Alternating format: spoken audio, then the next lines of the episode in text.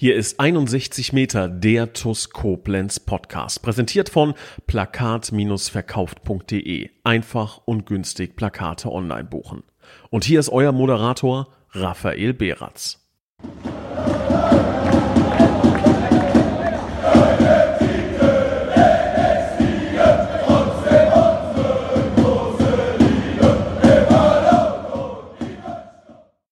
Liebe Schengel, hallo und ein ganz recht herzliches Willkommen zu einer neuen Folge von 61 Meter, dem TUS Koblenz Podcast. Und endlich, endlich ist es soweit. Ich freue mich, unseren Cheftrainer endlich mal wieder begrüßen zu dürfen. Servus Stali, grüß dich, hi. Servus, hallo, ich freue mich auch. Ja, und äh, ich glaube, bevor wir in die Podcast-Folge starten, muss ich direkt mal eine grundlegende Frage klären. Ähm, 83. Minute, Pirmasens, vielleicht war es auch die 82. Minute. Michael Stahl bricht auf dem Rasen zusammen und allen stockt der Atem. Also ich, ich habe mir richtig, richtig Sorgen gemacht. Kleiner Spoiler, ich weiß natürlich schon, wie es dir jetzt mittlerweile geht, aber ähm, du kannst ja trotzdem mal erklären, was war los. Also das sah ja echt für einen kurzen Augenblick gar nicht mal so gut aus. Ich, ich könnte es auch äh, äh abkürzen und sagen, äh, Diagnose Altersschwäche. Ähm, Ja, war, glaube ich, eine anstrengende Woche für alle. Nicht nur für die, die, die außerhalb äh, mitgezittert haben und da Nerven gelassen haben bei den, bei den beiden Spielen, war auch für uns eine unglaublich ähm, anstrengende Woche. Und ja, ich habe es nicht kommen sehen, aber ich hatte dann, äh, ich, man hört es wahrscheinlich auch, ich schleppe mich schon ein paar Tage mit äh, Nasennebenhöhlen äh, durch die Gegend, die, die gehen immer wieder zu, dann ist es wieder besser, dann, dann ist es mhm. wieder schlechter. Mhm. Ähm, Samstag, Samstag, ähm, eigentlich soweit alles, alles in Ordnung. Es, ähm, mein, mein Kreislaufsystem hat irgendwann in der 283. Minute dann äh, gesagt, es reicht für heute. Ähm, lass mal ein paar Jüngere noch ran. Ähm, ja, Spaß beiseite. Ich, ähm, wie gesagt, war, war der Kreislauf dann am Ende des Tages, ähm, der dann, der dann nicht mehr mitgemacht hat. Und dann, ähm, ja, es macht auch keinen Sinn, dann weiter Risiko einzugehen. Ne? Da muss mhm. man dann vielleicht auch, selbst ich, an irgendeinem Punkt mal akzeptieren, dass die letzten sechs Minuten das, das auch anders funktionieren muss ich habe das auch abklären lassen. Ich war Samstagabend dann noch äh, zur Sicherheit äh, im Bundeswehr Lazarett.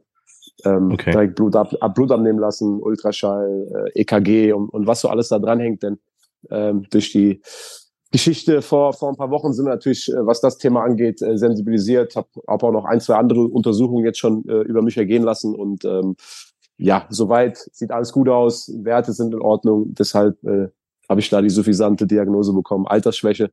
Aber äh, ja, es wird jetzt Zeit, die, die Nase frei zu bekommen in den nächsten Tagen, hoffentlich bis Sonntag. Das würde mich sehr freuen. Aber ich kann alle, kann alle beruhigen.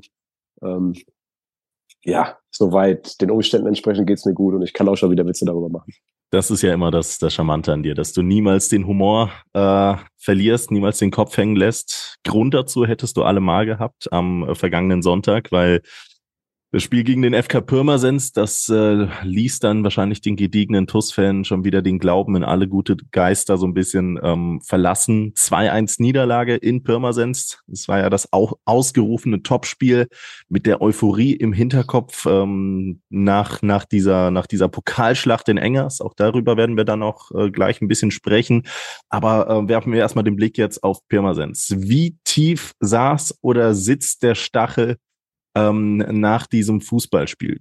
Kannst gerne gleich erstmal mit einer Analyse starten, aber vielleicht noch um die Zuschauer mitzunehmen. Es gab dann ja diese strittige Szene in der 95. Spielminute, als, ähm, ich bin mir gar nicht sicher, was, Umut Sentürk, ähm, als die TUS auf jeden Fall nach einer Standard äh, Hereingabe von Pirmasens den Ball zu klären wusste und bei dieser Klärungstat gab es wohl einen minimalen bis keinen Kontakt mit einem Gegenspieler, der dann relativ theatralisch zu Boden ging und der Schiedsrichter ähm, in Minute 94, 95 dann auf elf Meter entschieden hat. Die Bilder haben dann im Nachgang gezeigt und auch der Kommentar des gefaulten, vermeintlich gefaulten Spielers haben dann aufgezeigt, dass es wahrscheinlich äh, eher weniger Elfmeter war. Aber Pirmasens war es letzten Endes egal traten zum Elber an, trafen und dann gab es plötzlich gefühlt eine Niederlage im Elfmeterschießen. In der, in der letzten Sekunde Spiel wurde nicht mehr angepfiffen gegen uns.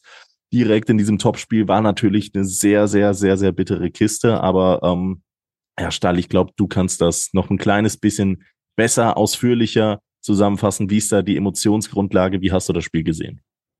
Es gibt natürlich viele Dinge, die, die ich da jetzt äh, drüber sagen muss. Und ähm, ich fange das mal an aufzuarbeiten. Also erstmal glaube ich, dass der Elfmeter nicht äh, strittig ist, sondern unstrittig ist, weil es ist keiner, es ist kein Elfmeter. Ähm, das kann nicht ausreichen für einen Elfmeter. Und Muzentürk ist ganz klar zuerst am Ball, schießt den Ball, der Pirmasensor-Spieler macht einen langen Fuß, um noch an den Ball zu kommen und ähm, hält sich danach beim Hinfallen das Knie. So, wenn es hm. überhaupt einen minimalen Kontakt gab, muss das bei der Durchschwingbewegung von Umut gewesen sein, nachdem er den Ball schon ganz klar weggespielt hat und auch ohne gestrecktes Bein. Also Umut hat eine ganz normale Schussbewegung gemacht. Und der Pirmasensor macht ein langes Bein. Wenn wir das Spiel mal weiterdrehen, würde das ja bedeuten, dass ab sofort immer, wenn einer einen Ball wegschießt und der, der Gegenspieler danach den Fuß dann noch irgendwie da reinkriegt und du danach den Fuß triffst, ein Foul gibt. Also es ist unstrittig. Es ist kein Foul ja. und es ist auch kein Elfmeter. Ähm, die Aktion in der ersten Halbzeit ist ein Elfmeter. Egal wie oft man, wie oft man da ranzoomt, ähm, das ist ein Elfmeter bei Armin Chenay, weil der Spieler Armin ähm, von hinten einfach zu Fall bringt. So, und da ist es dann auch egal, ob das mit Absicht oder nicht passiert. Ähm, Mandy kann nicht an den Ball kommen und nicht alleine vom Tor abschließen. Das ist dann für mich ein Elfmeter. Jetzt möchte ich aber auch direkt schon zu Beginn sagen, dass ich glaube, dass wir nicht den Fehler machen sollten, ähm, uns nur mit unserem Frust am Schiri abzuarbeiten. Das sollten wir überhaupt nicht tun. Ich erkläre auch später, ähm, warum und wieso ich das sage. Mhm. Tut mir das unglaublich leid für uns und für die Jungs und für jeden, der es mit uns hält, dass wir so einen Spielerlauf, einen Spielverlauf erlebt haben. Ja, kannst du auf fast keine bittere Art und Weise am Ende verlieren? Ja. Gehört das aber trotzdem zum Fußball dazu, Fehlentscheidungen? 100 Prozent. Ähm, was mich viel mehr gestört hat, war die fehlende Einsicht. Also ich war ja beim Schiedsrichter im Büro äh, wegen beiden Szenen, wegen äh, Ahmed Chenay und wegen, äh, also wegen dem Elfmeter und wegen ähm, der Elfmeterszene gegen uns. Und was mich viel mehr gestört hat, war ja die Art, wie mir da entgegnet worden ist, dass das erste ganz klar kein Elfmeter ist und das zweite ganz klar Elfmeter ist. Trotzdem, dass wir dem Schiedsrichter die Bilder gezeigt haben von beiden Szenen. Das hat mich erschrocken. Ähm, okay. Denn okay. ich mache dem Schiedsrichter keinen keinen Vorwurf. Fehler passieren. Es ist menschlich. Wir machen Fehler und auch der Schiedsrichter macht Fehler. Und wir wurden diesmal durch diese beiden Fehler benachteiligt. Aber das gehört zum Sport dazu. Und ähm, was mich viel mehr stört, ist, wenn man im Nachgang nicht ganz offen sagen kann, ich habe da Fehler gemacht. Dann ist das alles okay. Ähm, Nochmal, wir haben kein VAR. Wenn, wenn die Bundesliga kein VAR hätte, dann, dann hätte Bayern München letzte Woche in Leverkusen 1-0 gewonnen und äh, Chadli Amri wäre mit, war glaube ich Amri, ne? Wäre ja, mit ja. zwei, wäre mit Gelbrot vom Platz geflogen wegen zwei Schweiben, die er nicht begangen hat. Menschen machen Fehler. Ich finde es immer wichtig, dass man im Nachgang, wenn man dann die Bilder nochmal ganz klar sieht, auch zugeben kann, ich habe einen Fehler gemacht. So, das, ähm, und das hat mir gefehlt. Das stört mich viel mehr. Für meine Mannschaft, für uns ist das bitter, so hm. zu verlieren.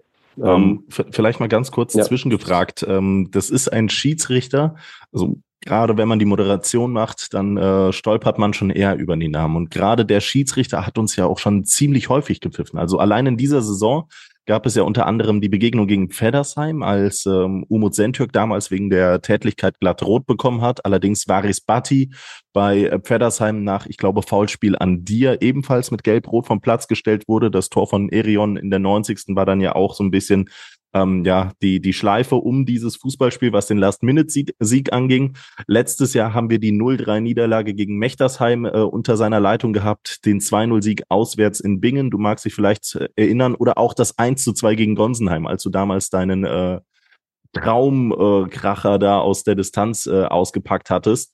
Ähm, oder auch vor zwei Jahren gab es die 0-1 Heimniederlage gegen Gonsenheim, als ich glaube, äh, Manasse Eschele nach Eckball gegen uns getroffen hat ebenfalls unter seiner Leitung. Das heißt, man trifft relativ häufig auf so einen Schiedsrichter.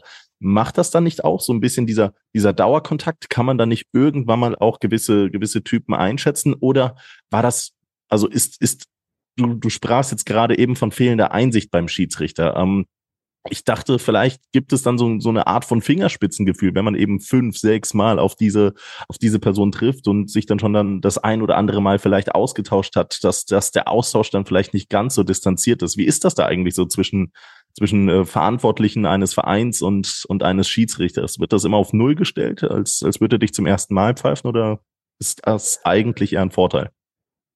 Oh, das kann ich gar nicht, das kann ich so gar nicht beantworten, Raphael. Okay. Sorry. Also okay. ich habe in der Regel für mich eine ganz klare äh, Sache, dass ich äh, im, im Nachgang vom Spiel weder auf der Pressekonferenz noch äh, im Spiel ich versuche, wirklich, weil ich weiß, dass es ein sehr schwieriger Job ist und dass natürlich der Schiedsrichter mit Argusaugen äh, beäugt wird und dass der Schiedsrichter mhm. genauso Fehler macht wie wir auch auf dem Platz. Mhm. Und dass wir mhm. nicht so überheblich sein sollten, dann im Nachgang immer alles auf den Schiedsrichter zu schieben, weil, und dazu komme ich gleich auch, ähm, ähm, wir hatten das in der Hand, das Spiel ähm, zu gewinnen. Und es gibt auch zwei, drei Dinge, über die können wir gleich auch sprechen, die wichtig werden ähm, für die nächsten Wochen. Das heißt, mhm. ich bin ein Freund davon, das zu beeinflussen, was du beeinflussen kannst. Fehlentscheidungen des Schiedsrichters kannst du kaum beeinflussen. Du kannst versuchen, dich ihnen gegenüber respektvoll zu verhalten. Ähm, weil Schiedsrichter sind auch nur Menschen. Jetzt müsste es natürlich so sein, selbst wenn du den Schiedsrichter dumm anmachst, respektlos behandelst, rein vom, vom von der Herangehensweise muss er in jeder Aktion trotzdem neutral bleiben. Also er darf dann eigentlich vom ja, Prinzip klar. her nicht gegen dich pfeifen, nur weil du ständig am Meckern bist vielleicht. Ne? Er kann ja, dich dann ja. sanktionieren, aber er darf deine Mannschaft nicht benachteiligen. Jetzt glaube ich aber auch, dass Schiedsrichter auch nur Menschen sind. Und wenn dann alle immer nur auf dem drauf rumhacken, dass das dann vielleicht menschlich ist in 50-50 Entscheidungen, und die gibt's im Sport nun mal. Es ist nicht immer ganz klar, dass man dann vielleicht das Pendel mal nach links oder nach rechts ausschlagen lässt. Aber generell bin ich überhaupt kein Freund davon im Nachgang. Ähm, zu viel den Schiedsrichter zu kritisieren. In dem Fall hat mir einfach nur nicht gefallen. Mir geht's nicht um die sportlichen Fehler. Mhm. Ähm, da kann natürlich auch jeder sich nochmal sein eigenes Bild machen, aber ich glaube, die, die Szene von Umut Sentürk ist einfach unstrittig. Das ist kein Elfmeter. Und mhm. ich hätte mhm. zumindest erwartet, dass er dann im Nachgang sagt, ähm, du hast recht, das ist kein Elfmeter, es tut mir leid für euch. Und damit mhm. ist alles okay damit ist alles okay. Wir gehen da nicht ins Büro und sagen, äh, äh, du Blödmann, du hast uns hier äh, die Punkte gekostet, was ist eigentlich mit dir? Ja, ja klar. So, weil nochmal, weil das, weil das irgendwo dann auch, ja, er vielleicht von seiner Perspektive aus äh, gedacht hat, der Pirmasensor hätte den Ball zuerst gespielt und Sentürk hätte gar nicht den Ball. Es kann alles passieren. Wie gesagt, wir sehen das jedes Wochenende in der Bundesliga und da sind ja, was da auch zum Teil für, für äh, Fehlentscheidungen getroffen werden, Vorteil ist natürlich in der Bundesliga, da ist der VAR, ne? Dieser Elfmeter wäre mit VAR natürlich einkassiert worden. Und ich bin der ja, natürlich. Ja, ja, in der ersten Halbzeit, ähm, dass der VAR den Schiedsrichter rauszitiert hätte, um sich die Chenai-Szene anzugucken und hätte dann ganz klar gesehen, dass der Spieler über Mandys Beine hinten drüber fällt äh, und dann auf den Mandy drauf fällt, der Mandy gar nicht weiterlaufen kann äh, im 16er. So, aber lass uns da gar nicht zu lange jetzt äh, mhm. drüber reden, denn mhm. ähm, das tut weh, das ist bitter, das ist für uns eine, eine harte Niederlage, aber eine Niederlage, aus, aus der wir jetzt gestärkt hervorgehen müssen, ähm, wo wir zurückkommen müssen. Denn ich sage, das ist schon mal eine meiner ersten Thesen, wenn es nochmal einen Zeitpunkt gab für so eine bittere Niederlage, dann ist es gut, dass es der Anfang von der Meisterrunde ist und nicht das Ende. ja. So, ja. das ist, das ist gut, weil das am letzten Spieltag, am vorletzten Spieltag, uh, kann, kann uns dieser Punkt am Ende fehlen? Ja, definitiv. Aber lass uns mal äh, in die Dinge einsteigen. Lass uns mal in die Analyse gehen und während der Analyse werden wir dann auch äh, an Punkte kommen, die wir besser machen können. Wo ich der Überzeugung bin, dass wir sie besser machen können, ohne da uns zu viele Vorwürfe zu machen, aber Dinge, die wir besser machen können.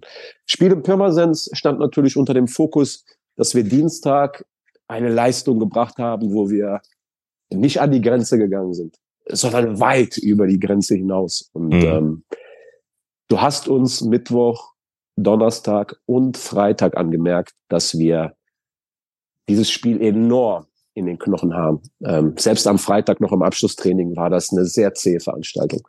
Und wir haben es auch am Samstag beim Aufwärmen schon gemerkt. Und wir sind in das Spiel rangegangen und haben gesagt, dass umso länger das Spiel dauert, wir glauben, dass wir Dominanz auf den Platz kriegen, weil wir ähm, uns eine Struktur zurechtgelegt haben am, am Samstag, den Gegner analysiert haben und uns sicher waren, dass diese Mannschaft Pirmasens, die eher eine Umschaltmannschaft ist, uns am Anfang aufgrund des Pirmasens-Spiel, äh, des Engers-Spieles hoch anlaufen wird. Wir werden versuchen, uns zu stressen und erstmal zu gucken, wie, wie fest ist die Tuss heute, ne? wie gut ist sie nach Dienstag.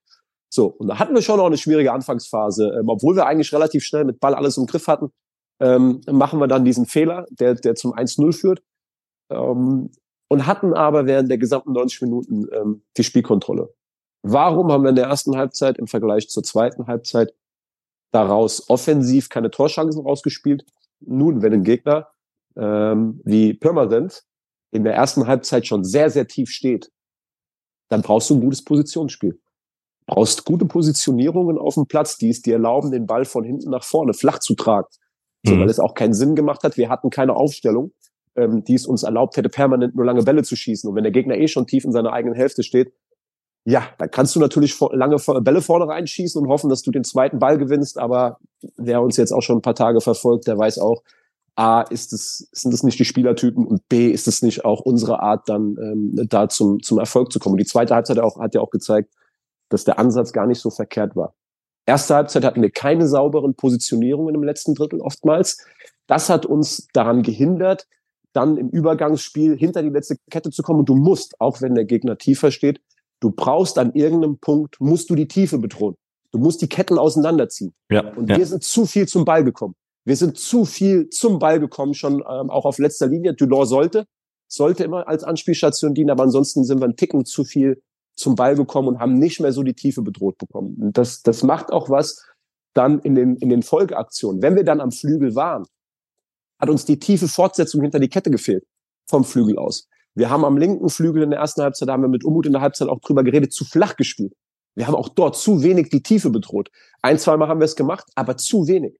Ähm, wir haben zu schnell Bälle weggespielt von der Sechs aus. Also wir haben oft einen offenen Fuß gefunden auf der Sechs im Übergangsspiel, haben von dort dann aber zu schnell Bälle weggespielt. Und gegen eine tiefstehende Struktur mit einem offenen Fuß musst du eher drauf dribbeln.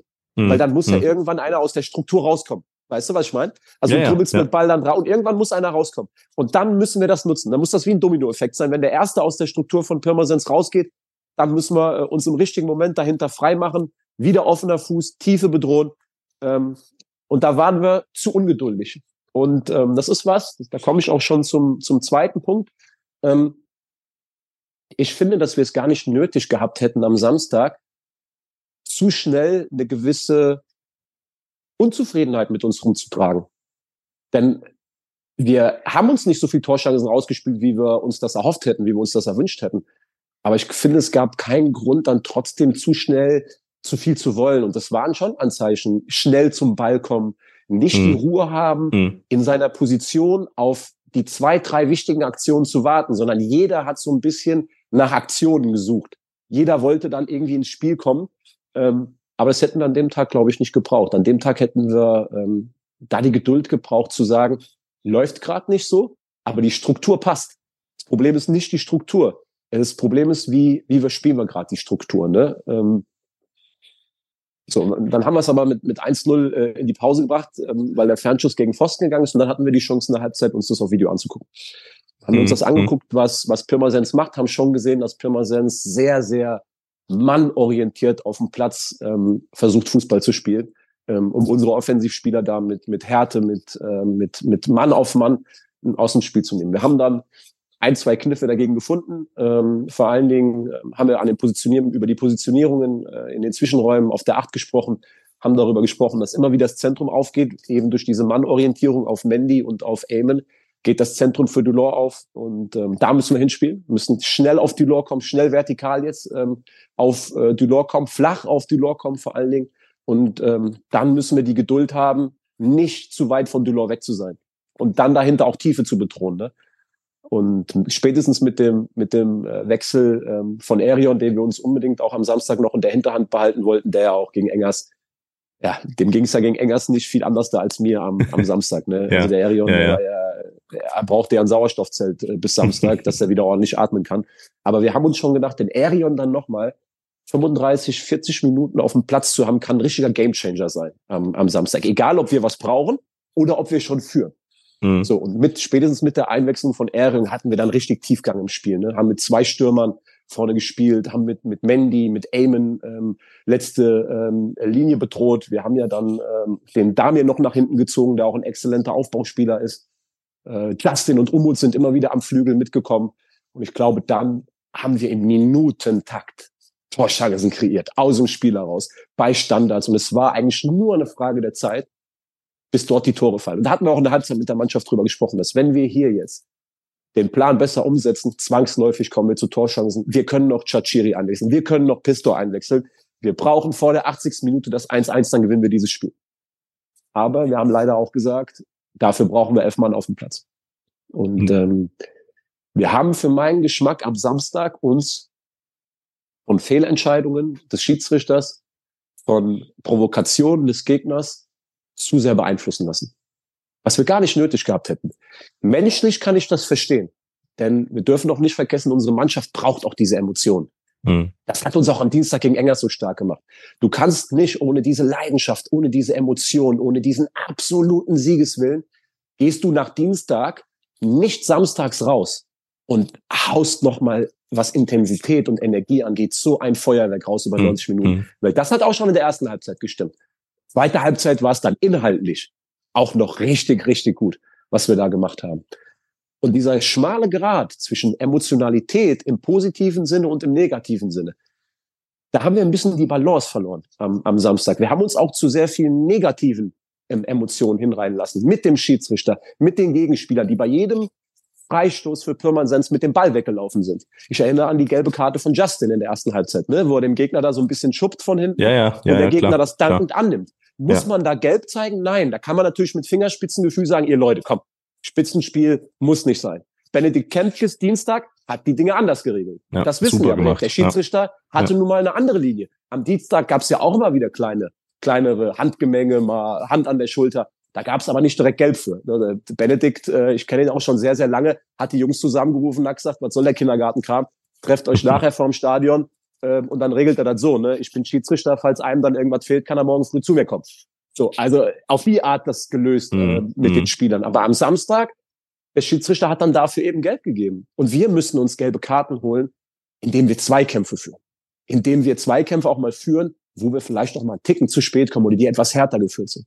Und nicht durch sowas. Wir haben dann, der Arment, der Mandy Chainer hat sich dann in 30 Sekunden, glaube ich, nach Justin auch noch gelb geholt. Ja, ja, Umut hat ja. sich später noch unsinnig gelb geholt in der Schlussphase. Ne?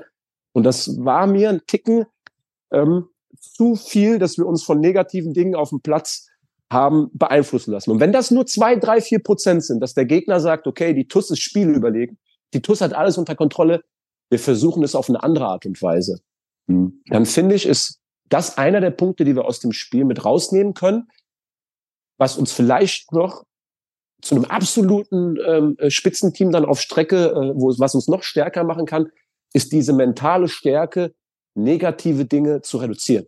Uns Mhm. da nicht Mhm. zu viel mit, mit, mit Provokationen, mit Schiedsrichter-Fehlentscheidungen aufzuhalten, sondern bei uns zu bleiben. Bei uns zu bleiben und zu wissen, wir sind verdammt stark. Und wir sind verdammt stark. Die letzten vier Spiele, Rafa, waren verdammt stark. Ja, finde ich Was auch. hat nicht gestimmt? Was hat nicht gestimmt, Rafa? Die, die. Chancenverwertung.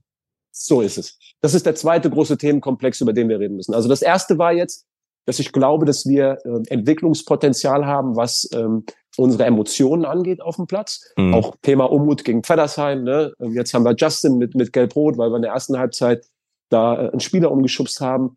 Ähm, das soll jetzt kein, kein Vorwurf an die Jungs sein. Ich glaube, da können wir als Gruppe können wir lernen. Da haben wir auch ähm, gestern in der Besprechung haben wir darüber geredet, dass es natürlich so ist, dass wenn Mannschaften erkennen, dass wir ihnen überlegen sind, vielleicht auch zu anderen Mitteln greifen, um uns auf den Tritt zu bringen. Und da, darauf müssen wir uns einstellen in den nächsten Wochen. Ne?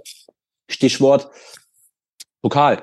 So, Mhm. Underdog gegen Favorit. Ist ja auch immer so eine Nummer, wo man weiß, da können kuriose Schiedsrichterentscheidungen kommen, da können Provokationen kommen, ähm, um uns irgendwie mal so ein bisschen anzustacheln. Und, und da versuchen wir hoffentlich jetzt schnell dazu zu lernen, ähm, weil ich glaube, dass das absolute Spitzenteams auch auszeichnet, dass sie da in sich ruhen, an ihre Stärke glauben, so einen Fehler wie beim 1-0 hinnehmen und sagen, wir haben noch genug Zeit, wir müssen zu elft bleiben, wir haben das Spiel jetzt im Griff und konzentriere dich auf das, was du beeinflussen kannst. Mhm. Und dann sind wir jetzt beim zweiten großen Themenkomplex und das ist die Chancenverwertung. Wir haben in den letzten vier Spielen eine sehr große Anzahl an Torchancen kreiert, sehr, sehr wenig zugelassen. Ähm, wir haben keinen brandgefährlichen Abschluss in unserer Box Dienstag und Samstag zugelassen. Das Tor am Dienstag ist ein individueller Fehler von uns. Das ist kein brandgefährlicher Abschluss in der Box. So. Und das waren Engers und Pirmasens. 210 Minuten Fußball, kein brandgefährlicher Abschluss in unserem eigenen 16er. Die Ja. beiden Abschlüsse aus dem 16er haben wir selber verursacht. So, ähm, mit Abstimmungsproblemen, mit individuellen Fehlentscheidungen. So, sei es drum. Und, und wir selber, alleine in den beiden Spielen, wenn es nur nach dieser schönen ähm, Statistik Expected Goals geht, müssen wir in beiden Spielen drei Tore schießen. Dann gewinnst du beide Spiele. Ähm, und das ist jetzt der Punkt, wo wir schauen, was können wir tun daran.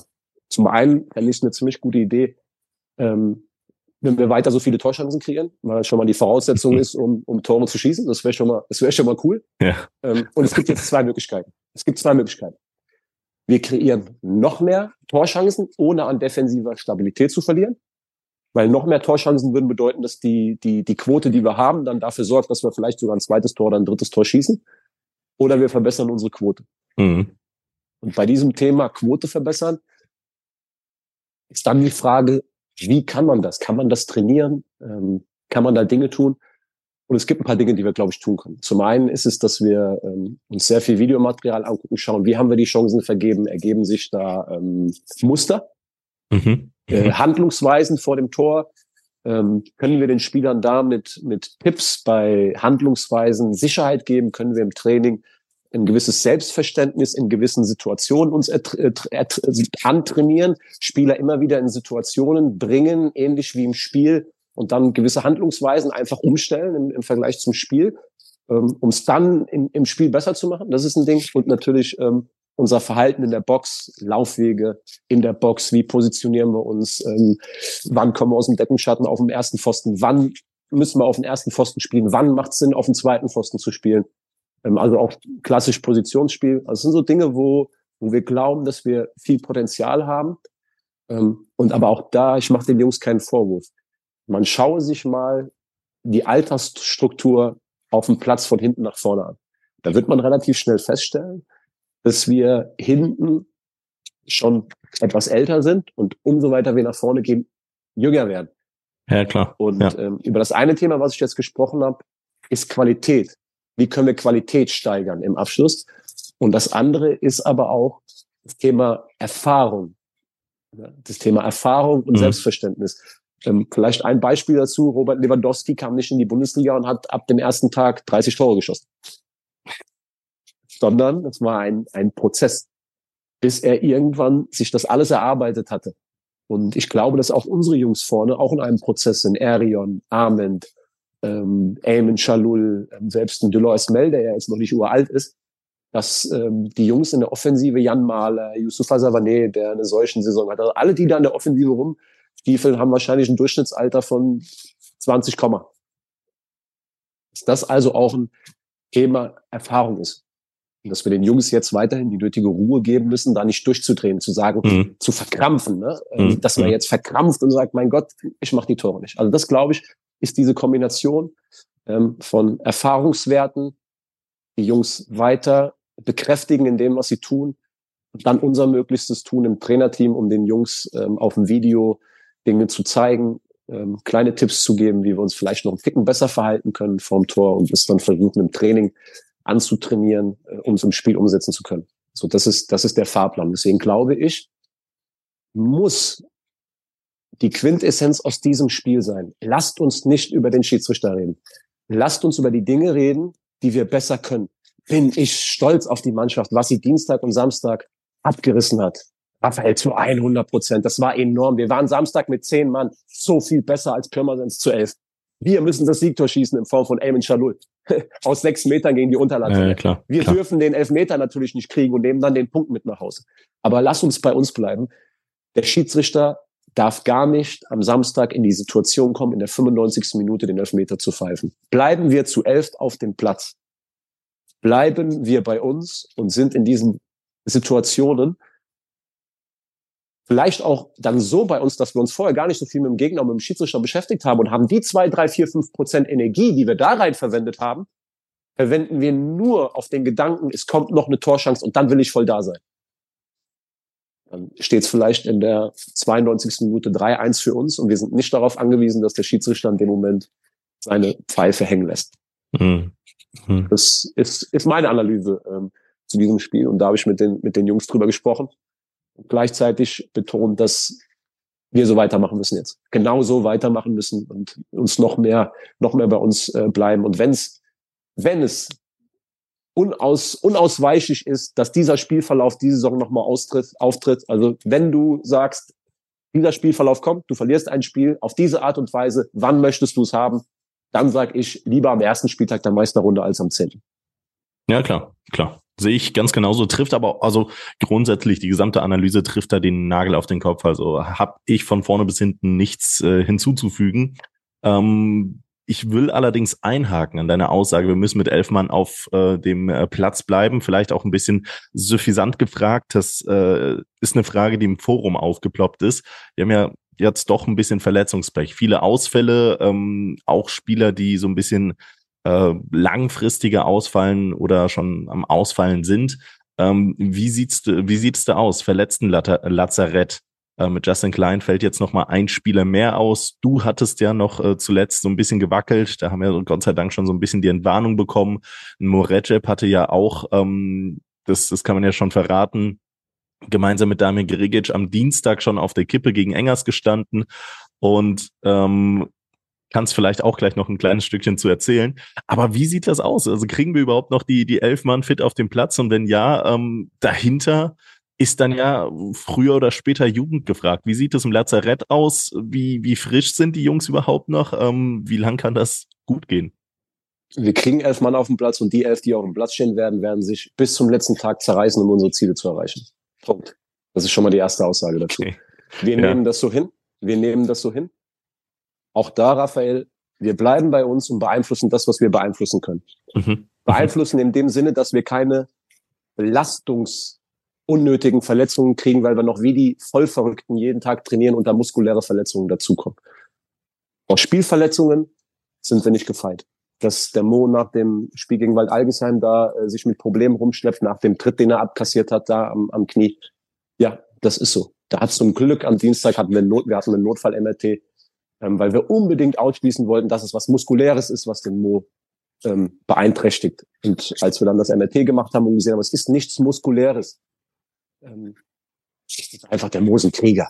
Der hat auf die Zähne gebissen, ne? der wollte unbedingt spielen. Aber unsere Sorgfaltspflicht, und das meine ich, was wir beeinflussen können, ist zu gucken, dass wir die Jungs nicht in muskuläre Probleme reinjagen, weil sie komplett überlastet sind. Jetzt sage ich das natürlich und weiß, dass wir Dienstag 120 Minuten gespielt haben und samstags wieder 90 Minuten spielen mussten. Aber wir können uns das halt auch nicht aussuchen. Ne? Ähm, mhm. Wir können jetzt nicht mhm. sagen, wir brauchen jetzt mal drei, vier Wochen Pause, ähm, damit alle zurückkommen können. Ähm, das heißt, wir versuchen das zu beeinflussen, was wir beeinflussen können. Unfassbar viel Behandlung, Trainingsintensität, Quantität, Zeit, die wir auf dem Platz stehen, runterfahren, viel mit Videoanalyse arbeiten, versuchen im mentalen Bereich zu arbeiten, ähm, um dann möglichst frisch und mit, mit, mit Power in die, in die Spiele gehen zu können. Im Lazarett sieht's sieht's folgendermaßen aus. Ähm, einmal im Schnelldurchlauf, ähm, Yusufa Savané, ja, wurde operiert. Das ähm, wäre eine sehr große Überraschung, wenn er diese Saison nochmal spielt. Ähm, bei Jan Mahler ähm, ist es so, dass er ähm, auch noch mindestens, glaube ich, drei Wochen vor der, vor der Brust hat, die er ausfällt. Ähm, vor Mai, glaube ich, müssen wir mit, mit Jan Mahler da ähm, auch nicht rechnen. Bei Lukas Cimczak ist so, dass er erfolgreich operiert worden ist jetzt am Knie. Ähm, es gibt eine unglaublich gute Nachricht und die ist, dass dieser Kreuzbandriss sich als was anderes dargestellt hat im Knie. Ja, okay. Das heißt, bei okay. Lukas Cimczak ist es so, dass er nur drei Wochen ausfällt. Er was? musste operiert werden, es musste okay. was entfernt werden aus dem Knie, ähm, aber das Kreuzband ist intakt. So, die haben das Knie aufgemacht und haben reingeguckt und haben gesehen, das Kreuzband ist intakt, aber es mussten, ähm, glaube ich, ein, zwei andere Baustellen behoben werden. Und okay. das ist nur wie ein Kreuzband, okay. das aussah. Ähm, ja, also Turbo, gute Nachricht. Ähm, Luki wird hoffentlich auch Ende April, Anfang Mai wieder zur Verfügung stehen. Wahnsinn. So, oh, ähm, noch nie ja, gehört. Ist, Richtig geil. Super. Ja, Stark. super, super Nachricht. Also es gibt auch mal gute Nachrichten. Das war der, war quasi der, der Mittwoch. Ne? Nach Dienstag äh, hat der, der Fußballgott mit dem Elfmeterschießen ist am Mittwoch nochmal gut mit uns gemeint.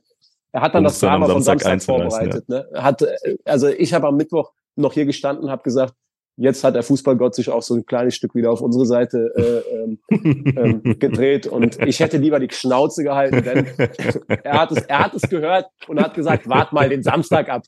So, ne? Also ja, naiv, naiv, na, naiv von mir. Man lernt mit 35 äh, immer noch dazu. So, lass uns weiter im Kontext gehen. Ähm, ja. Gute Nachricht: Eldin Hatzic stand gestern das erste Mal auf dem Trainingsplatz. Schön. Sehr schön. Und hat komplett mittrainiert von A bis Z. Ähm, Jetzt schauen wir, wie die nächsten Tage das Knie auf die ähm, Belastung reagiert. Mhm. Haben da ein waches Auge drauf. Mannschaftsärzte, mhm. Physios werden quasi von Tag zu Tag entscheiden, ob Eldo ähm, Tag Pause braucht, das Programm jetzt komplett ähm, durchzieht Heißt, die Hoffnung ist berechtigt, dass Eldin ähm, relativ zügig, wenn er denn sein, klar, Eldin war jetzt zwei Monate raus, ne, das dürfen wir nicht vergessen, aber äh, ich habe die Hoffnung, dass er, dass er dann ähm, wieder Teil der Truppe ist, Teil des Kader ist, einfach auch wieder eine Alternative ist. Ja, klar. Ähm, den, so, das, das, ist, das ist schon mal gut. Ähm, Damir Krigic, ja, da ist was angerissen. Ne? Also das ist was, womit der eine oder andere auch schon mal Pause macht. Aber wer Damir Grigic Fußball spielen sieht, der weiß, dass der damit keine Pause macht. So, also die müssen schon mit Damir okay. jeden Tag verhandeln äh, über Trainingspause. So, weil er Damir sagt, tape mich, ich gehe auf den Trainingsplatz. Ja. Geil. So. Ja, ja. Auch ohne Schmerztablette, ne? Der zieht das einfach durch. So. Auch gegen Engers hieß es, nimm eine Schmerztablette. Nein, ich spiele so. Okay, alles klar. Gut. Ja, manche Beim brauchen das, glaube ich, auch, ne? Also um ja, äh, diese, komplett. So nach dem Motto, äh, da merke ich, dass ich am Leben bin. So, ja, genau. Wenn ich, wenn ich, wenn ich merke. Bei, bei, mir ist das ja auch so ein bisschen so, ne? Wenn, wenn gar nichts ist, mache ich mir Gedanken. äh, wenn ich mich komplett gut fühle, dann, äh, dann, dann äh, gucke ich kurz, ob ich schon oben im Himmel bin oder ob ich noch hier unter uns weile hier unten. Ähm, ja. Gehen wir weiter im, im, im Kontext. Ähm, wen haben wir noch? Niert, Niert Fareili, da äh, war es aber, glaube ich, eher eine Nationalmannschaftsgeschichte, oder? Ja, wir äh, ist natürlich für uns maximal unglücklich, ähm, das ausgerechnet äh, letzte Woche in die Woche der Nationalmannschaftslehrgang fällt. Bin ich sehr, sehr ähm, unzufrieden mit, dass der Fußballverband auch in äh, Aserbaidschan da auf seine also Abstellungspflicht äh, gepocht hat. Wir von unserer Seite wollten ihn nicht freigeben, weil es keine Qualifikationsspiele waren, sondern ein Trainingslager mit Testspielen. Mhm. Wir hatten Nihat ja in der Hinrunde ähm, schon mal für Qualifikationsspiele freigegeben. Selbstverständlich, wenn ein Spieler die Chance hat, bei Qualifikationsspielen sein Land zu vertreten, dann ähm, ähm, müssen wir uns auch an die Spielregeln halten, auch von der FIFA. Ne? Da können wir nicht einfach sagen, ja, klar, wir haben aber jetzt gerade hier Lust und Laune, wichtiges Spiel, weil dann müsste ja, nach dem Motto müsste ja niemand mehr irgendjemand für die Nationalmannschaft abstellen. Aber ähm, wir haben uns erstmal geweigert, Niat in dieser Woche Engers Pirmasens bei unserer Personalsituation abzustellen. Ganz einfach, weil ähm, ja, wir gesagt haben, für ein Trainingslager mit, mit Testspielen, ihr Leute, der Junge spielt im Moment bei uns, ähm, wird immer eingewechselt. Und das wird gegen, am Dienstag gegen Engers und gegen Pirmasens sicherlich auch der Fall sein. Und äh, wir zeichnen unsere Spiele auf, dann kriegt ihr Videomaterial und könnt euch live angucken, wie er das bei uns macht. Ne? Und er ist ja fester Bestandteil der, der ja, U21-Nationalmannschaft. Ja, ja, Hat dann den Quali-Spielen ja auch von Beginn angespielt. So, von dem her bin ich da sehr, sehr ähm, unzufrieden mit, ähm, ja, wie das gelaufen ist. So, und deshalb ist ähm, Niat dann ähm, auch noch weggefallen. Ja, dann kommst du in die Situation.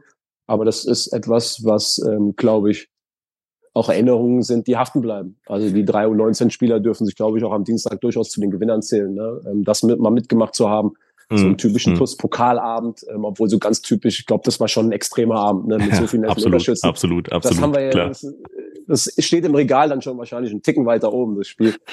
ähm, so, und, und da dabei gewesen zu sein, ähm, ja, das, ich glaube auch, dass die Jungs kurz mal Puls 180 hatten, weil sie Ilias falsch verstanden haben.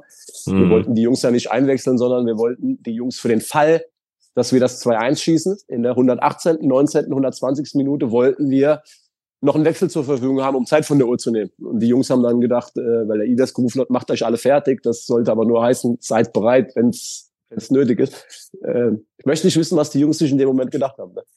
Ich war auch war irritiert, aber ganz, ja, war, ja. war, ganz lustig so. Ne? Ja. Aber ja, Jungs in der U19 machen gerade einen super Job. So, also es ist auch nicht so, dass wir äh, da irgendwie sagen, da sind jetzt Jungs, die gerade überhaupt keine Form haben. Ne? Ja, klar, ähm, klar. So, dem einen oder anderen traue ich dann schon auch zu, uns in einer gewissen Situation zu helfen. Und trotzdem, was wir auch gesehen haben, Dienstag und Samstag, unsere Mannschaft ist in der Lage zu marschieren und auch in der Lage, über die Grenzen zu gehen. Wäre es schön, wenn jetzt ähm, der eine oder andere wieder zurückkommt, gerade bei, bei Eldo haben wir die, die Hoffnung, Nia ist jetzt bei der National, von der Nationalmannschaft wieder zurück, äh, dass zwei Spieler wieder dazukommen. Justin hat ja keine Verletzung, hat jetzt dieses Spiel Sperre. Das ähm, müssen wir jetzt so nehmen, wie es ist. So, und dann haben wir ähm, im Vergleich zu Pirmasens hoffentlich dann äh, nach dem Mechtersheim-Spiel zwei Spieler mehr. Und dann sind es ja auch schon wieder 15 Feldspieler, ja, ja, ja, ja. die da okay. bei uns ähm, auf der Bank sitzen so dass ich schon glaube, dass das auch wieder eine Zahl ist. Ist das, ja, ist das zu wenig? Ja. Aber nochmal, lass uns das Beste draus machen. Ja, liebe Schengel, auch ihr könnt die richtige Entscheidung auf dem äh, Jobmarkt an dieser Stelle treffen, nämlich auf job56.de, Topjobs aus unserer Region für unsere Region. Ihr kennt das ganze Spiel ja mittlerweile. Unter anderem suchen derzeit äh, Copado nach Tischlern und Schreiner zur Fertigung und Montage hochwertiger Einrichtungsmöbel in Ötzingen. Hans-Werner van Heesch ist auf der Suche nach Kraftfahrer für sein Logistikunternehmen in Neuwied. Beichtversichert sucht in Heiligenroth nach Kaufleuten für Versicherungen und Finanzen für den Innendienst in Voll- oder Teilzeit. Rundor Türautomatik sucht nach Servicetechnikern in Waldesch. Lutz Müller sucht nach Steuerfachangestellten in Koblenz und die KTO GmbH nach Mitarbeitern für Geräteaufbereitung und Kälte- und Elektrotechnikern. In Koblenz-Kesselheim das und äh, vieles mehr unter der Sektion Jobs findet ihr auf job56.de. Und falls ihr euch da gerade gefragt habt, hm, was war das denn jetzt für ein Job? Was, was, was hat das zu bedeuten? Ähm, gerne mal reinklicken und da stehen dann auch tiefere Informationen. Und ähm, ich bin jetzt gerade beim Beispiel beispielsweise in der Jobs-Funktion, ähm, da sehe ich noch ganz, ganz viele ähm, ja, äh, Jobangebote. Beispielsweise Fachverkäufer, Fachverkäufer könnt ihr werden, Physiotherapeut, äh, Softwareentwickler, Vertriebsassistenz, Buchhalter, also wirklich in alle möglichen Richtungen geht das mit job56.de und ähm, deswegen nochmal an dieser Stelle eine ganz, ganz äh, heiße Empfehlung. Und ähm, ja, vielleicht eure nächste Station im Leben, euer nächster Transfer, möchte man äh, beinahe schon sagen. Ähm, Stali, noch mal ganz kurz. Du hast gerade angesprochen, die U19-Jungs waren die ganz großen Gewinner, die schon nach oben berufen worden sind. Aber ich glaube auch äh, grundsätzlich gibt es derzeit viele Gewinner bei uns in den Jugendmannschaften, denn es läuft tatsächlich sehr, sehr gut. Also beginnend mit der U19. Ich glaube, jetzt sieben, acht Siege in Folge. Man steht auch im Rheinland-Pokal-Halbfinale. Und ähm, zuletzt gab es ein 0-0 gegen den absoluten Primus Kaiserslautern. Ihr müsst euch das so vorstellen, liebe Schengel. Im Hinspiel setzte es noch eine 2 zu 7 Niederlage. Das klingt jetzt erstmal deftig, ist es allerdings überhaupt nicht, denn es ist die erste Jugendmannschaft von Kaiserslautern und die hat die Liga bislang dominiert. 16 Spiele, 16 Siege bis zu dem Punkt, 48 von 48 Zählern geholt bei einem Torverhältnis von plus 92 plus 93. Unsere U19-Jungs haben ein 0-0 getrotzt. Ähm, dann ähm, die B-Jugend steht seit gestern ebenfalls im Rheinland-Pokal-Halbfinale. Man hat auswärts beim SV Eintracht Trier, die in der Regionalliga auf Platz drei stehen und auch zu den absoluten Top-Mannschaften gehören, hat man mit 3 zu 2 geschlagen. Und auch da ist man aktuell wieder richtig, richtig gut in Form. Und auch die U16 äh, die, die U15 steht derzeit im äh, Viertelfinale. Das ist unsere C-Jugend. Und auch da läuft es aktuell sportlich sowohl in der Regionalliga als auch im Pokal äh, ziemlich, ziemlich gut. Das heißt, nicht nur die erste Mannschaft, sondern auch die U19, also die A-Jugend, die B-Jugend und die C-Jugend stehen noch in den jeweiligen Pokalwettbewerben. Und äh, das zeigt, da kommt tatsächlich Talent hinterher. Und deswegen ähm, vielleicht auch nochmal, du hast es eben so ein bisschen angekratzt, die Frage rein in so ähm, Momenten, wenn die Kaderdichte eine eher dünne ist. Und auch gegen den FC Anadoluspor Koblenz hat man ja schon den einen oder anderen mal zumindest für ein paar Minuten gesehen, ab, abbestellt gesehen. Ähm, wie stark ist in solchen Momenten der Blick dann überhaupt noch auf die Jugend gerichtet? Gehst du mit Elias nochmal die Spiele gucken in dieser, in dieser heißen Phase der Saison? Wie ist da der Austausch? Äh, wie ist da die Durchlässigkeit aus der, aus der Jugendmannschaft aktuell in die erste? Wir haben die Jungs ja auch oft im Training. Also es findet dieser, dieser, dieser ähm, Austausch findet ja oft im Training statt. Also wir, wir kennen, der Elias hat zum einen ähm, den Jahrgang der 2004er selber trainiert bei der TUS. Mhm. Das mhm, heißt, er mhm. kennt die meisten von den Jungs. Viele von den Spielern sind regelmäßig bei uns im Training. Ja? Ob das jetzt Martin Jakobs ist, ähm, Tom Weiß, ob das ähm, jetzt Marcel Pitch ist. Das sind ja Marcel Pitch ja auch schon in Testspielen bei uns gespielt. Martin Jakobs kennt sowieso jeder. Ähm, so von dem her ist das eine enge Verzahnung, aber auch in, in Verbindung mit Patrick Bader. Also ich tausche mich auch mit mit äh, Patrick da äh, wöchentlich aus, ne? ähm, auch nach den Spielen. Und wir stecken dann immer wieder die Köpfe zusammen. Es kommt immer so ein bisschen auch drauf an, was brauchen wir. Also auch ja, da wird ja. nicht einfach gesagt, wir nominieren jetzt mal gerade die drei besten U19-Spieler und dann sind das drei Sechser.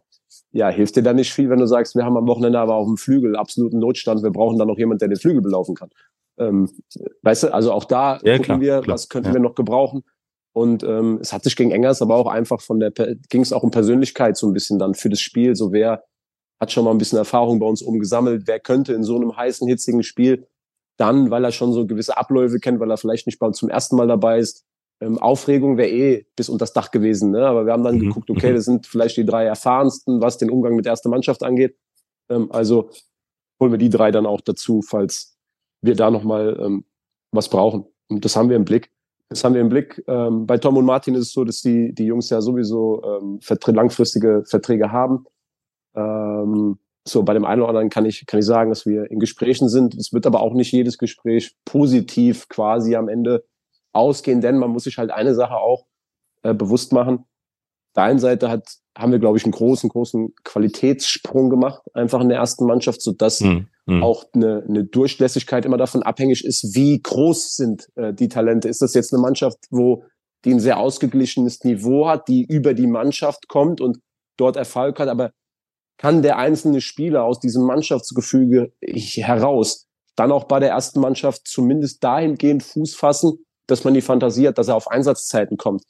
Ähm, wir haben den großen, großen Nachteil, obwohl es damals eine, glaube ich, ähm, ja, es gab keine andere Möglichkeit, als die zweite Mannschaft vom, vom Spielbetrieb abzumelden 2018, weil man einfach an jeder Ecke gucken musste, wo, wo kann man Geld sparen. Und, und die Entscheidung wurde damals vom Insolvenzverwalter so getroffen und war, glaube ich, alternativlos für den Moment. So, und das ist dann natürlich schon auch ein kleinerer Nachteil, dass, dass man, also wir müssen die Fantasie haben, kann der Junge in der Oberliga und in dem einen oder anderen Pokalspiel der ersten Runden Minuten sammeln, weil nur Trainingsplatz mhm. zwölf Monate. Mhm. Für eine Zeit lang kann man auch mal sagen, ey, Challenger, du musst hinten dran sein, aber wenn so gar keine Idee von, von Spielminuten da ist, dann, dann ist es schwierig. Ne? Dann, dann muss man sagen, ey, das ist einer, der könnte vielleicht in ein, zwei Jahren interessant sein, der braucht aber noch Zeit. Hat, Entschuldigung, hat spannende Anlagen. Dann können wir, müssen wir genau abwägen, geht das? Also mhm. will da einer vielleicht auch ein Jahr nur trainieren? Geht das schneller mit der Entwicklung vielleicht, als wir denken? Deswegen ist es für uns aktuell keine, gar, gar nicht mal so eine einfache äh, Situation und gar nicht so klar zu sagen, wir nehmen jetzt vier, fünf A-Jugendspieler mit dazu, weil wir haben ja auch eine Verantwortung den Jungs gegenüber. Ja, zu klar, sagen, wir, wir holen euch erstmal dazu, aber dann nach zwei Monaten sind alle unzufrieden, weil sie merken, wir sehen hier überhaupt kein, gar kein Land. Ne? Und ähm, dann ist das auch Talente wie Savané, Chennai, Bast oder auch jetzt Jan Mahler. Ähm, das hat man auch nicht in jedem Jahrgang. Es ist dann mhm. auch immer mal, bist mhm. du davon, wie gesagt, dieses Ding, dass eine Mannschaft vielleicht über die Mannschaft kommt und da einen geilen Job macht? Ähm, oder sind es auch einzelne Spieler, die komplett überragen, wo man die Fantasie hat? Bei Arment äh, zum Beispiel Chennai hatte ich sehr früh die Fantasie, dass er bei uns Stammspieler werden kann in der Oberliga, auch schon als Jugendspieler. Mhm. So, bei Jonas Bast äh, stand das auch außer Frage, ne, dass der das Zeug dazu hat. So zumindest aus meiner ähm, ja, und da, das sind Prozesse, die es, die es abzuwarten gilt, wo, wo auch Spieler vielleicht den Aufwand gar nicht gehen wollen. Ne? Ähm, der eine oder andere mm, sagt auch, boah, jeden Tag Training, äh, ich will spielen. Das ist auch ein Wunsch, den ich verstehen kann. Ich will spielen. Ich will nicht hier zu euch hochkommen und dann irgendwie gefühlt 30 Mal auf der Bank sitzen und fünfmal eingewechselt werden. Das will ich nicht. Und doch glaube ich, dass wir ähm, den einen oder anderen nächstes Jahr noch ähm, bei uns ähm, haben werden aus der U19. Aber viel mehr will ich da jetzt auch noch nicht zu sagen. Ähm, auch mit Blick auf die Zeit, ich weiß, dass du nicht mehr allzu viel äh, von, von dieser übrig hast äh, möchte ich jetzt nochmal zwei äh, separierte Fragen hintereinander stellen, die du dann in deinem Tempo gerne abfrühstücken kannst.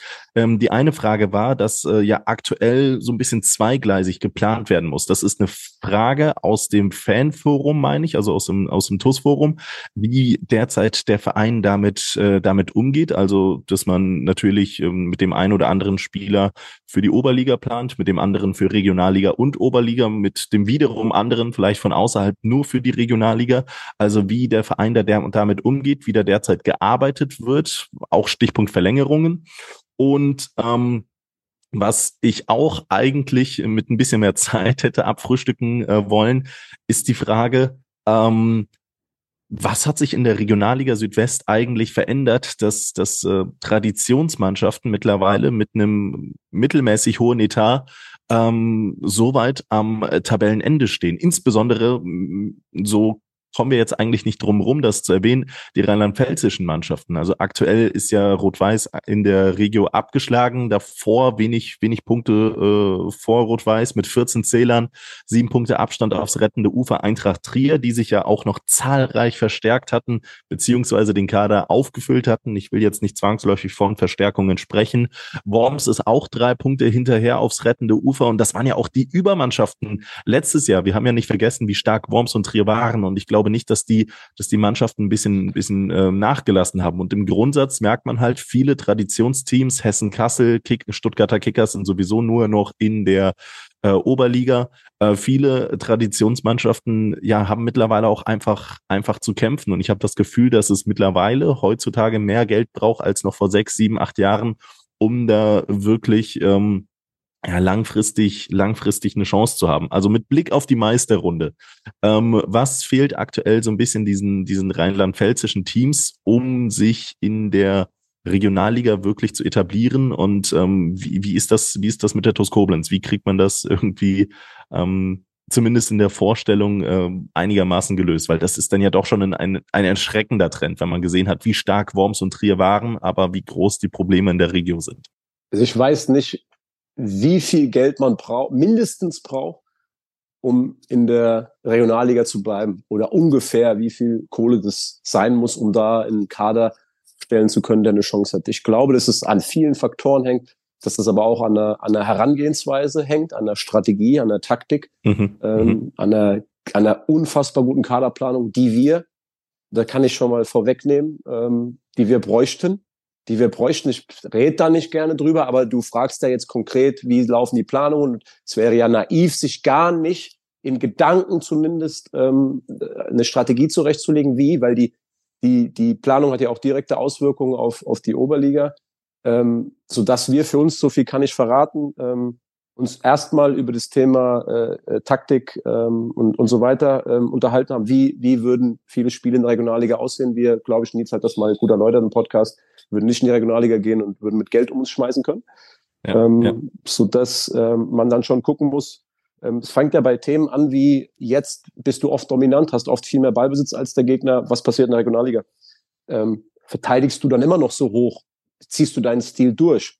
Musst du was anpassen? Mhm. Wirst mhm. du viele Spieler haben, gerade auswärts, gegen, und auch gegen die Top-Teams der Liga, wo du vielleicht viel, viel weniger Ballbesitz hast, wo du viel höher angelaufen wirst. Ähm, was macht das mit den Profilen auf dem Platz? Welche Profile, wenn du 15 Meter tiefer verteidigst, welche Profile im Umschaltspiel brauchst du dann eher als vielleicht die Profile, die du jetzt hast? Ähm, wirst du vielleicht von einer Mannschaft, die schon sehr, sehr viel Ballbesitz haben will, zu einer Umschaltmannschaft? Das sind alles Überlegungen, glaube ich, die mhm. man die man anstellen muss, wo man sich eine Strategie zurechtlegen muss. Was erwartet einen in der Regionalliga? Was glaubt man, mit welchem Fußball man dort am ehesten erfolgreich sein kann? Und wie muss der Kader bestellt sein? Und dann muss man eben gucken, wie viel Geld hat man zur Verfügung? Was kann man damit machen? Ne? In welchem Regal kann man sich diese, diese Spieler holen? Wen will man überhaupt haben? Wer ist bezahlbar? Und dann ist das aber ein Prozess wie jetzt in der Oberliga, dass wir am Ende ähm, auf unserer äh, Liste immer wieder einordnen müssen, passt das gehaltstechnisch in den Etat von TuS Koblenz in der Oberliga?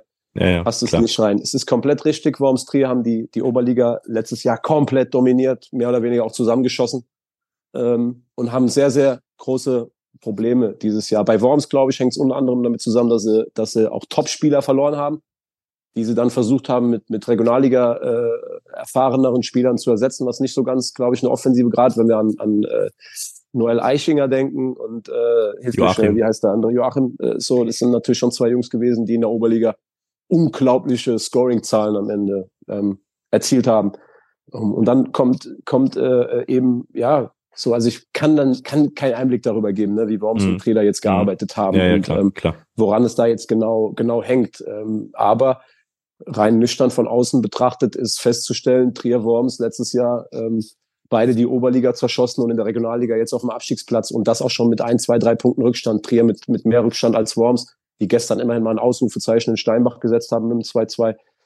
Aber Mannschaften, die jetzt auch, glaube ich, nicht den allergeringsten Etat haben, ne? auch bei den Spielern, die da so, die da so geholt werden, bedeutet das, die Regionalliga einfach verdammt stark ist. Mhm. Ich habe, ähm, mhm. wir haben ja nun mal auch die Gelegenheit, hier vor der Haustür das eine oder andere Regionalligaspiel ähm, zu gucken, weil, weil unser Nachbar Regionalliga spielt und wenn du dann mal siehst, Steinbach, die glaube ich nicht ihren allerbesten Auftritt hier im Stadion hatten, aber mit was für einer Offensivpower, was für eine Qualität da auf dem Platz ist, die dann selbst mit einem durchschnittlichen Spiel mal eben hier 3-1 äh, bei Rot-Weiß gewonnen haben, die an dem Tag ein Topspiel gemacht haben, fand ich. Ähm, dann hast du, kannst du erahnen, wie gut diese, diese ähm, Regionalliga ist. So, und ähm, das, das vielleicht äh, zu diesem Thema, wenn dir das als, als, als ähm, Antwort reicht.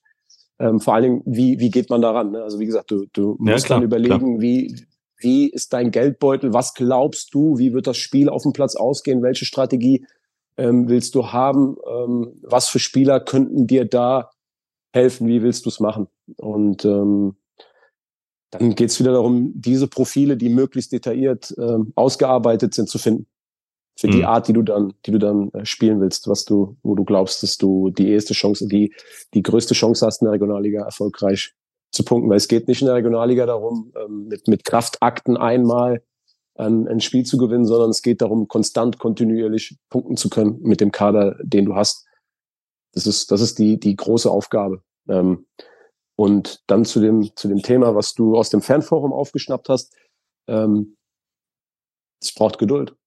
Denn es ist klar, die Anforderungen in der Regionalliga sind unglaublich viel höher als in, in der Oberliga. Und aktuell ähm, suchen wir natürlich oder reden wir mit Spielern, äh, wo wir glauben, dass die bezahlbar wären und in beiden Ligen helfen könnten. Mhm. Ähm, mhm. Und es macht es nicht ganz einfach, auch potenzielle Challenger zu verpflichten, die dir vielleicht in der Oberliga sehr helfen könnten in der nächsten Saison, wo du aber dann in der Regionalliga vielleicht schon wieder sagst, aber für die Regionalliga reicht es dann nicht als Challenger. In der Regionalliga müssen wir dann gucken, dass wir unseren Kader so verstärken, dass die elf, die wir jetzt haben, ähm, dann äh, bestückt wird mit, mit noch ein paar Neuzugängen, wo wir sagen, da müssen wir was machen und dann Konkurrenzkampf entsteht.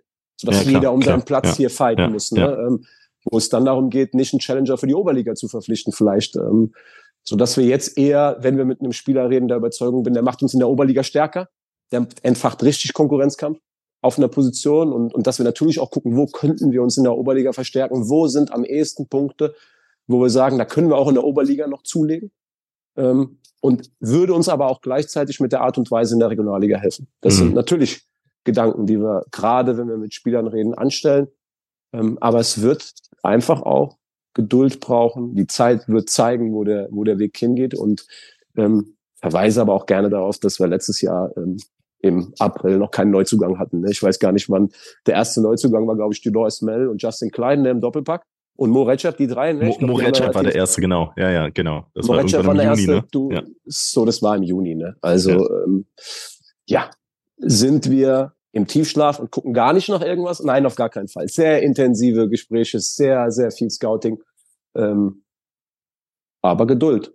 Ja. Aber jetzt sage ich natürlich, jetzt sollten wir das nicht negativ ähm, begreifen, sondern ist doch eine geile Situation absolut, eine Situation, absolut, dass klar, wir klar. Ende März 2023 in zwei Wettbewerben vertreten sind ähm, und in der Liga noch richtig was reißen können. Ist doch eine geile Situation. Und all die Herausforderungen, die sich daraus ergeben, egal in welcher Liga wir nächstes Jahr antreten, äh, sind Herausforderungen, die, die wir sehr gerne mitnehmen und wo wir extrem viel Lust und, und Bock haben, ähm, die bestmöglich zu meistern. Und ja, und auch da wieder, egal welcher Etat, egal welche Liga, ähm, es geht darum, mit bestehenden Mitteln das Maximum rauszuholen. Und dafür müssen wir sehr viel richtig machen. Immer. Haben wir aber auch dieses Jahr machen müssen. Ne? Also ich glaube, wenn wir dieses Jahr einen, einen Fehlschuss gehabt hätten in der Transferpolitik, dann würden wir nicht da stehen, wo wir stehen. Ja, ja klar, das stimmt. Wir das haben stimmt. nicht Trier und Worms haben letztes Jahr Trier und Worms haben letztes Jahr schon auch über sehr, sehr breite Kader verfügt. Ne? Wenn, was da mhm. von der Bank auch in der Offensive gerade auch reinkam, auch bei Trier, da hat Delors erstmal auf der Bank gesessen. Ne? Ja, ja, nur mal so, ja. nur mal so als kleine Einordnung, dass Dolores Mel bei Eintracht Trier ähm, kein Stammspieler war. Und auch nicht als erste Option. Ne? Also das äh, muss man dann am Ende ja. des Tages tatsächlich so, so sagen. Bei, bei Wormatia Worms kam dann äh, Biedermann, äh, äh, Luis Kiefer, äh, glaube ich, heißt er. Ne? Ja, so, das sind dann die Jungs, die da äh, noch reingekommen Dakawi, sind. Gabriel Dakawi.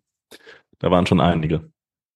Gut, Stali. Dann dann ähm, ich, ich zeige die Geduld. Ich glaube, es ist so ziemlich die geilste ähm, Zeit, um, um TUS-Fan zu sein, einfach weil es um richtig viel geht, einfach weil es super Spaß macht, weil es halt, weil es halt wirklich kribbelt. Von Woche zu Woche kribbelt es, jede Niederlage schmerzt.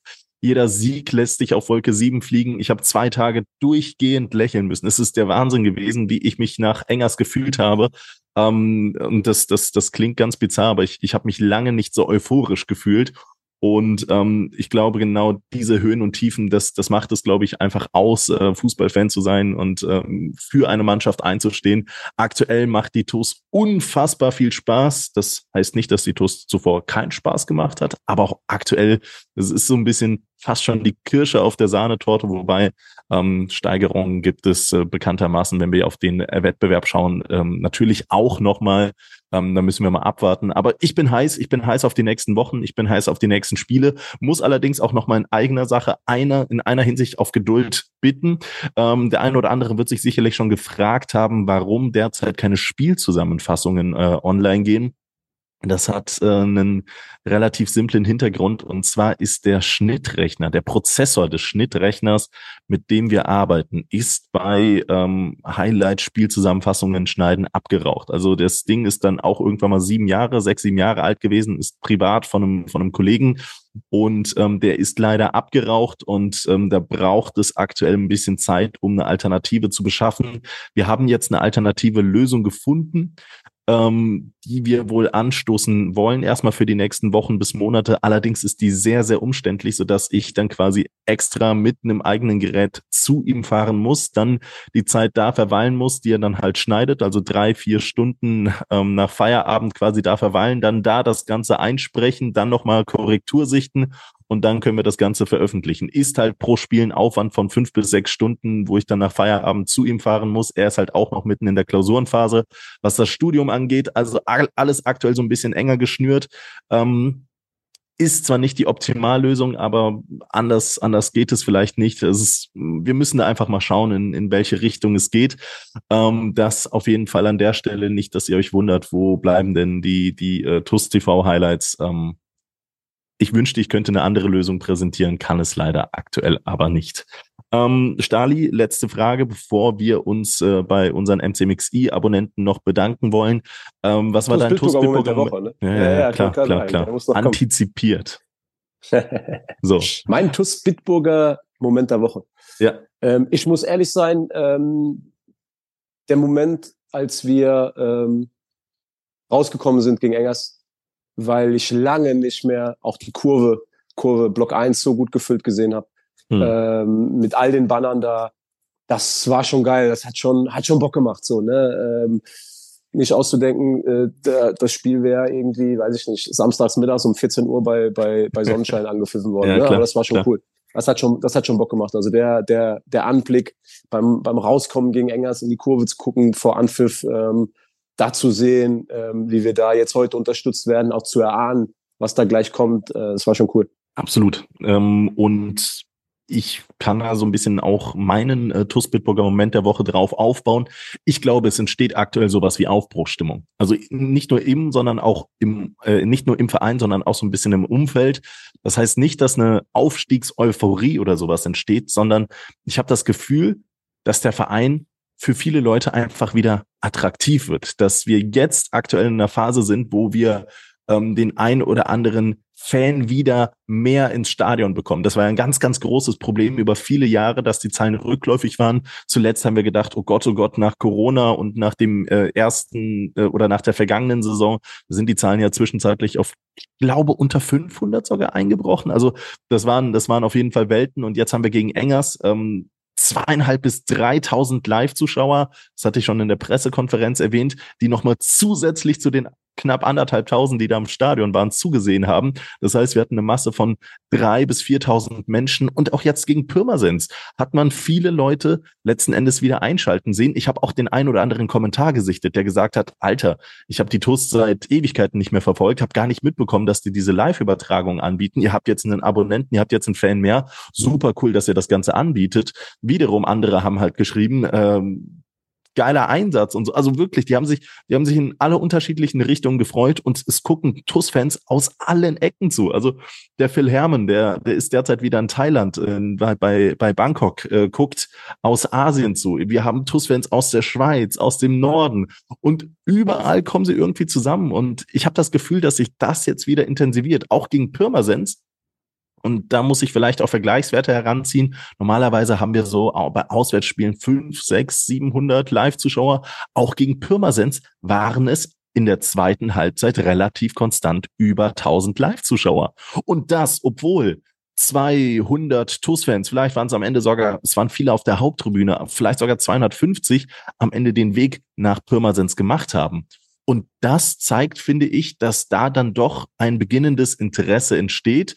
Es ist alles vielleicht noch ein bisschen auf Kinderfüßen. Ja, es ist jetzt noch nicht so, dass, keine Ahnung, äh, wir in den nächsten fünf Heimspielen mit anderthalbtausend Zuschauern pro Heimspiel rechnen dürfen. Aber ich habe das Gefühl, dass wir so ein bisschen jetzt wieder mit der mit der äh, mit der Route äh, die die ersten ähm, weiß ich nicht, TUS-Fans wieder, wieder anködern können, beziehungsweise wieder, wieder geil auf den Verein machen können. Und das fühlt sich einfach verdammt gut an, wenn man einfach selber TUS-Fan ist, passioniert und versucht, die Leute irgendwie auch noch ins Stadion zu bekommen, von der TUS zu überzeugen und die letzten Endes auch langsam wieder sehen, ey, das ist, das ist ja geil.